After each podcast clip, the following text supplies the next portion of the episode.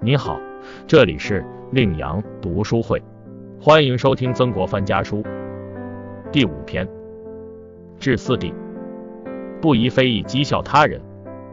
译文：成侯四弟阁下，二月初一这天，唐长山等人到来，为兄就收到了正月十四日弟弟寄出的信，在近些日子到达的信件中，速度也算是很快的了。弟弟说家里子弟没有一个不谦和恭谨的，我看事实并非如此。我观察弟弟近日就开始心生傲气了。凡是敬畏别人、不敢对人妄加评论的人，都是谦和恭谨的人；凡是喜欢讥笑评论他人短处的，都是骄傲的人。对于营中的人，如季高、次卿、作梅、树堂诸位君子，弟弟都在来信中讥笑评论了他们的短处。而且有两三次之多。对于营中与你比较生疏的人，你都要毫不留情的讥笑评论；那相间与你熟悉认识的人，自不必多说。你对他们的睥睨和斥责，更是可想而知了。弟弟尚且如此，那其余的子侄目中无人，藐视一切信口雌黄的行径，想必也不在少数。古时有谚语说：“富家子弟多骄，贵家子弟多傲。”从此句来看，并非只有锦衣玉食，对人动不动就拳脚相加才称得上是骄傲。其实言语间流露出的志得意满，毫无顾忌，开口闭口一人短长，这就是骄傲的极端体现。我正月初四的信中说戒除骄字，就是要以不轻易非议嘲笑人为第一要义；戒除惰字，就是要以不晚起为第一要义。望弟弟常以这两点来反省自己。并时时告诫子侄谨守。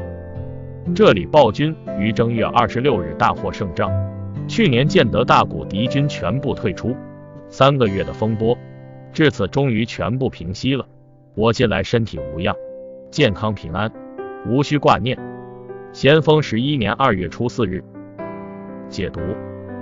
曾国藩说：若想做一个好人，做一个完人，要始终怀着敬畏的心对待别人。如果能做到不轻易对任何人进行评论，那么就能够使鬼服神亲，见识日进，正气日刚。否则，不知不觉坠入卑污一流，必定有被别人看不起的那一天。所以不可不慎重。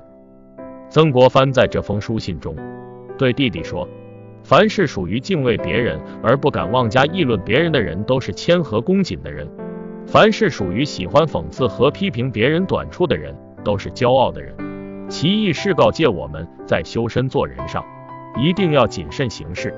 这正如《周易·系辞下》中所说：“吉人之辞寡，造人之辞多。”思想修养好的人，言语简洁，不乱发议论；而性情浮躁的人，滔滔不绝，却言之无物。一个极力想表现自己某一方面长处的人，一定有某一方面的短处。要知道。尊重他人，才能受人尊重。毛泽东曾经这样评价罗荣桓：这个同志有一个优点，对同志有意见，背后少说，当面多说，不背地议论人，一生始终如一。罗荣桓元帅历经百战，还当过总政治部主任，值得称赞的地方有许多。而毛泽东同志特别赞扬他不背地议论人，令人深思。的确如此。一个喜欢在背地乱评价人的人，如果不在言语上谨慎，那么往往祸患就由此而出。此外，曾国藩还告诉我们，人与人之间应该互相尊重，不该轻易去嘲笑别人，因为有时候当你在嘲笑别人的时候，其实也嘲笑了自己。为此，曾国藩说，要成为一个不骄傲的人，就要以不轻易议论和讥笑别人为第一要点。这是为官做人所必须具备的品德，也是当领导的处理好同事之间、上下级之间关系的准则。譬如说，同事之间、上下级之间，在日常工作生活中难免会产生一些矛盾，这时就应该坦诚相见，加强相互之间的沟通与理解，消除隔阂，化解矛盾，增进友谊。如果对同事的做法不满，或同事身上有错误，就要当面指出，帮助分析其错误产生的原因、后果及改正的办法。